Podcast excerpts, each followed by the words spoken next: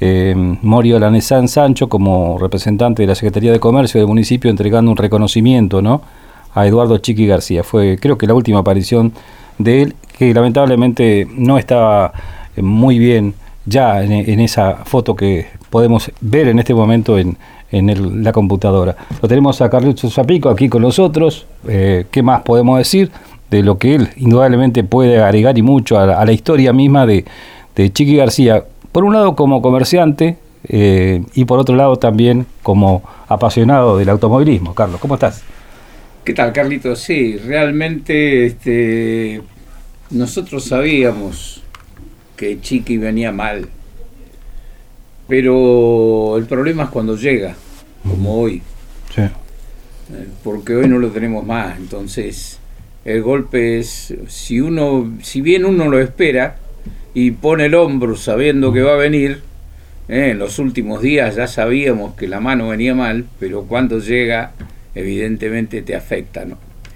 Y vos sabés que Chiqui, eh, Chiqui es, hay dos aspectos de Chiqui, ¿no? Vos lo marcaste bien, el comercial y el, y el deportivo, el automovilístico. Con relación al comercial, con relación a lo familiar, el papá de Chiqui fue diputado, fue un importante hombre de la comunidad, este, integrante del Partido Peronista de los años 50, eh, fue un, hombre realmente de trascendencia en la política y en el comercio local. Y Chiqui eh, tuvo tres hijos. Este, Tito, Chicho y Chiqui. Los tres con sobrenombre, ¿no?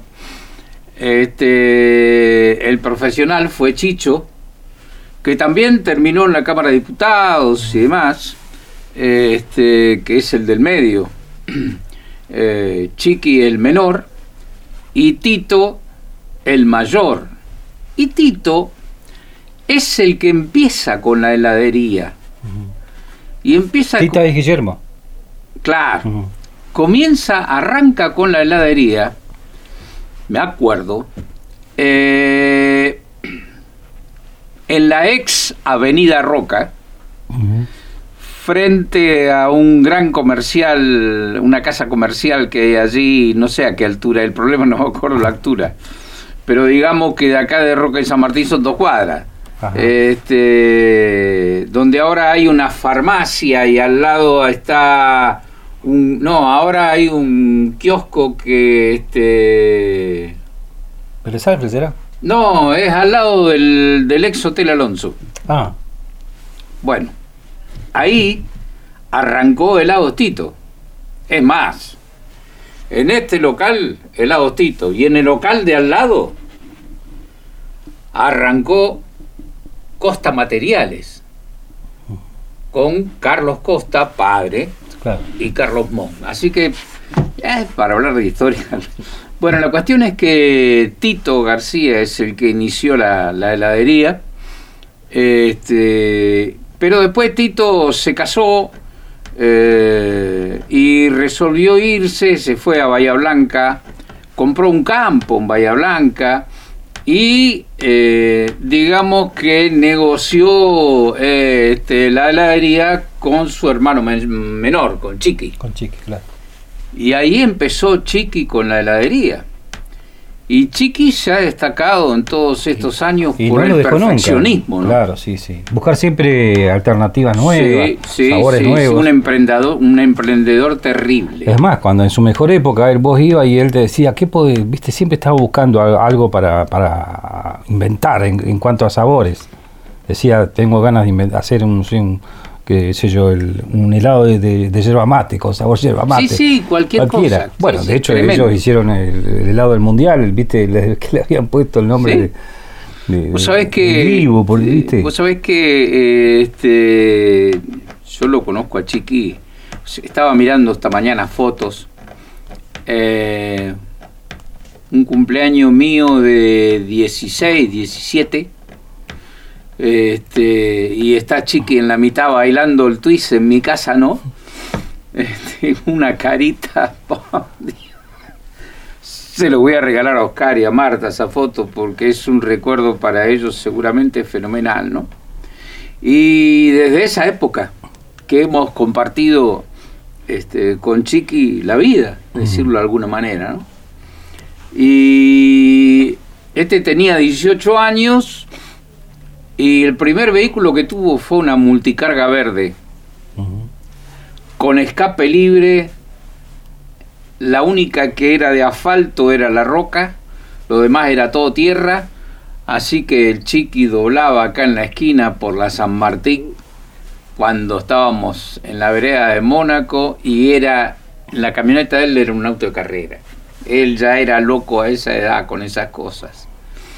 Y después se inició con, con las carreras de autos, siempre en la categoría 2000. Este, una de las. Yo la vez pasada eh, la familia le hizo un reconocimiento a Chiqui mm. hace un tiempo. Y ahí yo hablé y conté algo. ¿En el autódromo? Eh, no, no, ah. no, fue en un. Porque en el autódromo igual se le había hecho un. Sí, sí, sí, eso fue en abril también. Pero no, no, no, anterior. En un local, en un salón de acá de la ciudad. Y ahí yo expliqué que me sentía un poco responsable porque yo había sido el director general del Gran Premio del 80 y el comisario deportivo era Mike Guitar. Y cuando llegamos, la, carrera la venía ganando Miguelito Mayeste, segundo Carlos Costilla, tercero Corcho Can, cuarto Chiqui García, con Cacho Ramírez de acompañante. Y entonces cuando llegamos a Calafate, esa noche, inolvidable, porque Carlos Costilla lo, denunció a Can, Can lo denunció a Mayeste y Mayeste los denunció a los otros dos. O sea, el primero, el segundo y el tercero teníamos las tres denuncias de los tres autos. Y en ese tiempo estaba el viejo Tomás Algo que había venido acá, que el gobierno militar lo había traído para que vea la carrera y qué sé yo habían largado 98 autos de acá de Río Gallegos. 98. Así que te imaginás que era un acontecimiento muy grande. Y entonces la orden de quien estaba al frente de, o como representante del gobierno, que era Carlitos Muratore, Carlitos por teléfono nos dice a Mike y a mí en Calafate, este, muchachos, hagan como que no pasa nada, traigan las tres denuncias y acá vemos. Bueno, así hicimos. Y nos vinimos para acá y acá llegaron las, las tres denuncias que las trajimos nosotros y se la entregamos a la organización y allí se resolvió que en definitiva desapareció toda la cuestión, ¿viste? En definitiva no pasó nada. No pasó nada, no pasó nada. Pero yo siempre lo dije, el ganador moral del Gran Premio de la provincia es Chiqui. Claro, claro, exactamente. Porque las tres denuncias fueron reales. Claro. O sea, además lo sabíamos. Si yo te puedo decir hasta el día de hoy de qué se trataba. Claro. ¿Eh? Había más cantidad de amortiguadores Ah. Había dos tanques de combustible y había... Estaba más que justificada para la inscripción si y, se daba. Y, y, el, y el Peugeot tenía lo que estaba prohibido, que eran las famosas pipetas de porcelana, eh, en lugar de ser las de plástico, en el tubo de las, de la bujía. Así que sabíamos perfectamente que, y Chiqui que, y Chiqui que decía todo eso. Y bueno, Chiqui, te imaginás que se enojó mucho esa vez y este y después lo hemos recordado siempre. Yo mm. incluso en una de mis publicaciones lo he escrito, ¿no? Como un poco como sintiéndome culpable de ese mm, hecho, Y después tuve la suerte este en el 2001, en el 2000 cuando se refacciona el autódromo y se ensancha, nos quedamos un año sin, autódromo, fuimos a correr a Punta Arenas con la categoría 2000.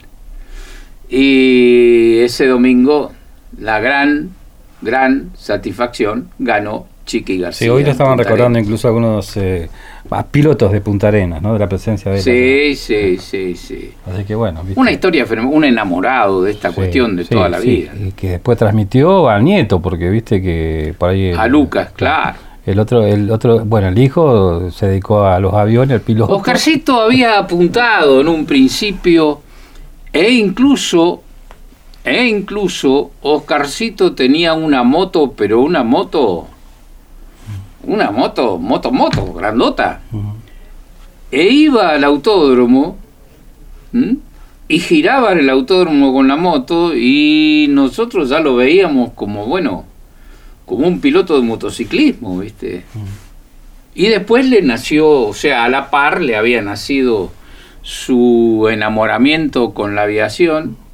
Y hoy por hoy está en una empresa comercial importantísima, es comandante de, vuelo. Hace muchos años ya. Así que bueno, la historia un poco resumida, ¿no? Porque acá si uno tiene que comenzar a buscar uh. anécdotas hay miles. Pero qué sé yo, varía un poco el recuerdo para la gente que se está enganchando a la radio eh, el recuerdo de, Eduardo Chiqui García y cómo en definitiva arrancó esa heladería que uno recuerda siendo chico, estando en el barrio, llegaban incluso los carritos porque se descentralizaba un poco, andaban con, los carritos de helados Tito, colores hechos a franjas rojas y blancas y con tres o cuatro sabores solamente ahí.